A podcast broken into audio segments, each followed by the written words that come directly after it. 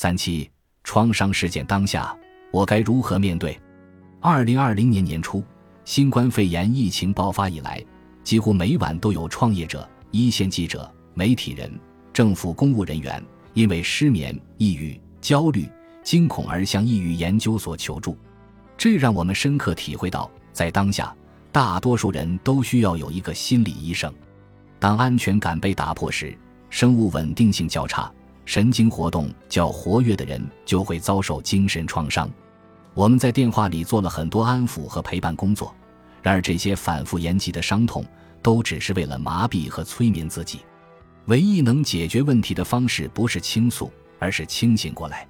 小肖是前不久找到我们的，他的爷爷奶奶在这次疫情中不幸染病离世，他的父亲是位医生，在一线奋战时也被感染了。小肖说：“他从未体验过如此巨大的无力感，就像梦魇一样将他紧紧的裹挟。虽然他每天从早到晚地做志愿者工作，但还是夜夜失眠。为什么我不能替爸爸生病？的念头始终盘旋在他的脑海中。小肖面对爷爷奶奶的离世和父亲的染病隔离，因为自己帮不上忙而产生了幸存者内疚心理。”幸存者内疚也被称为幸存者综合征，指幸存者对死去的同伴或亲人感到内疚的心理状态。那些在磨难或不幸事件中幸存下来的人，并不像大家想的那样可以幸福快乐地生活下去。相反，他们饱受痛苦的煎熬，感到内疚和自责。在自然灾害、恐怖袭击、战争、空难等天灾人祸后，常会发生这种情况。此外，至亲的离世时，小肖内心的负面感受瞬间爆发，以致他在短时间内无法承受。这种现象被称为适应性障碍。适应性障碍是指遭受日常生活的不良刺激后，由于自身具有易感个性，加上适应能力差，导致无法正常生活的状况。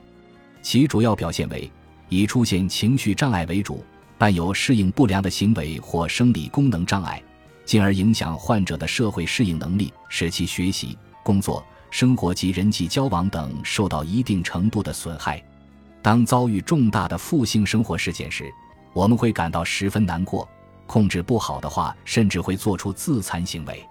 事实上，我们的内心不是只有难过这种感受，而是它更容易被我们感知到。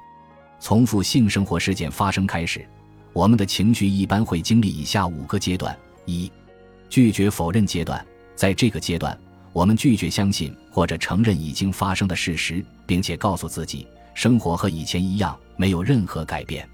比如，有的人在亲人离世之后，仍保留着他的衣物和屋子里的摆设，以营造出这个人没有离世的假象。二、愤怒阶段，接下来我们会变得愤怒，表现方式有很多种，比如情绪异常激动和悲愤。觉得世界上真正关心自己的人离开了，留下自己孤苦伶仃、无依无靠。三、讨价还价阶段，在这个阶段，面对无助和脆弱时，我们的反应通常是讨价还价，认为自己本可以做些别的事情来拯救我们的挚爱，比如，如果事情是不是就不一样了？四、沮丧阶段，这是最难熬的阶段，我们会出现类似抑郁障碍的症状。觉得疲惫、无精打采，会突然失声痛哭，觉得人生没有意义，甚至认为一切都是自己的过错。五、接受阶段，最后是接受阶段。在经历了失落和悲痛后，我们意识到生活还要继续，并开始接受失去至亲至爱的事实。这时候，我们的注意力会转移到自己的人生规划上来，内心虽然悲痛，但却能继续前行。区分悲痛情绪和抑郁症。可以依据以下三点：一、症状持续时间，抑郁症患者几乎总是感到抑郁，但悲痛者的抑郁情绪是有波动的，他们会一阵一阵的感到抑郁。二、是否接受社会支持，抑郁症患者常选择自我孤立，回避与他人交往，而悲痛者可能会避开热闹的社交场合，但不会拒绝接受亲人的情感支持。三、社会功能的损害程度。悲痛者仍然可以正常工作或上学，有时还会觉得这些活动可以转移他们的注意力，不会时时刻刻都沉浸在悲痛之中。相比之下，中度或重度抑郁症患者不能去上班、上学或做其他事情。但是，持续的悲痛情绪有可能发展成抑郁。有抑郁症病史的人可能会因为过度悲痛而致使抑郁症复发。在经历了失去至亲至爱的悲痛之后，有些人逐渐接受事实，意识到生活还要继续；而有些人则久久沉浸在悲痛情绪中无法自拔。不妨参考以下做法，试着让自己一步一步走出悲痛：一、承认和正视自己的情绪。每个人应对痛苦和失落情绪的方式不同，重要的是，我们要承认自己的感受及其原因。你可能会感到悲伤、沮丧、生气、受伤、困惑，或者产生其他情绪。这些情绪可能与我们失去至亲至爱并没有直接联系。但他们确实与我们经历过的创伤有关，需要花时间疗愈和恢复。二、谈论自己的痛苦，即使没有朋友和家人同我们讨论痛苦和悲伤，我们也不需要独自承担。我们可以有选择的参加互助小组，谈论彼此的生活，相互分享摆脱痛苦的经验。三、谈谈自己的渴望。很多经历过悲伤、愤怒、孤寂的人，会通过抽烟、酗酒、暴饮暴食。物质滥用等方式进行自我调节，这是因为在悲伤的情况下，我们的身体不能产生足够的血清素和多巴胺，所以就会强烈的渴望以不健康的方式来缓冲这种不适的情感状态。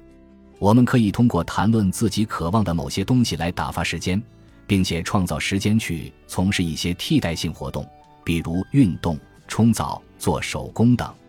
四、创造性的使用自己的时间。人们处理悲伤和失落的方式各有不同，但大多数人都可以找一件有创造性的事去做，把时间和精力都花在上面，而不是一直沉浸在消极的情绪中。五、悲伤不是一个线性的过程，悲伤的过程有不同的阶段，但它并不是线性的。情绪有起有伏，我们可能在这一刻感到悲伤，下一刻却感到愤怒，有时候觉得自己很好，有时候又觉得痛不欲生。六、保护自己的身体健康，运动一直是应对悲伤和失落的有益方式，它能够让身体产生多巴胺，让我们感到轻松和愉快。七、关注自己的精神健康，每个人都会以自己的方式应对悲伤情绪，在这个过程中，我们也会更好地理解自己的情绪。生命对每个人来说都只有一次，这是世间最大的公平。我们都会生老病死。至亲至爱的人也不例外，忍受和体验不可避免的苦痛，正如学习和感受生命中的爱意，也属于生命不可分割的一部分。那些差点死掉的人，后来都怎么样了？一位朋友告诉我，在之后的日子里，我连吵架都吵得很认真。如果你有伤害自己的强烈想法，可以试着运用这些方法，用红色的记号笔代替利器，在手上做标记。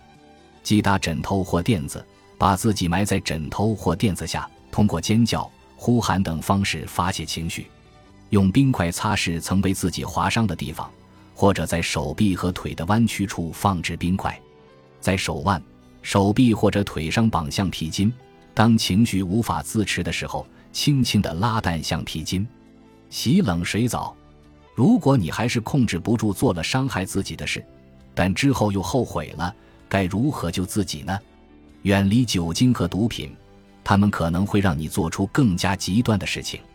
接种最新的破伤风疫苗，不要在极度痛苦的时候自残，否则伤害更大。学习基本的自救知识，当自残发生的时候，想想怎样才能快速得到帮助。冷静的时候，做一些能让自己保持专注的事情，比如清洁屋子、健身等。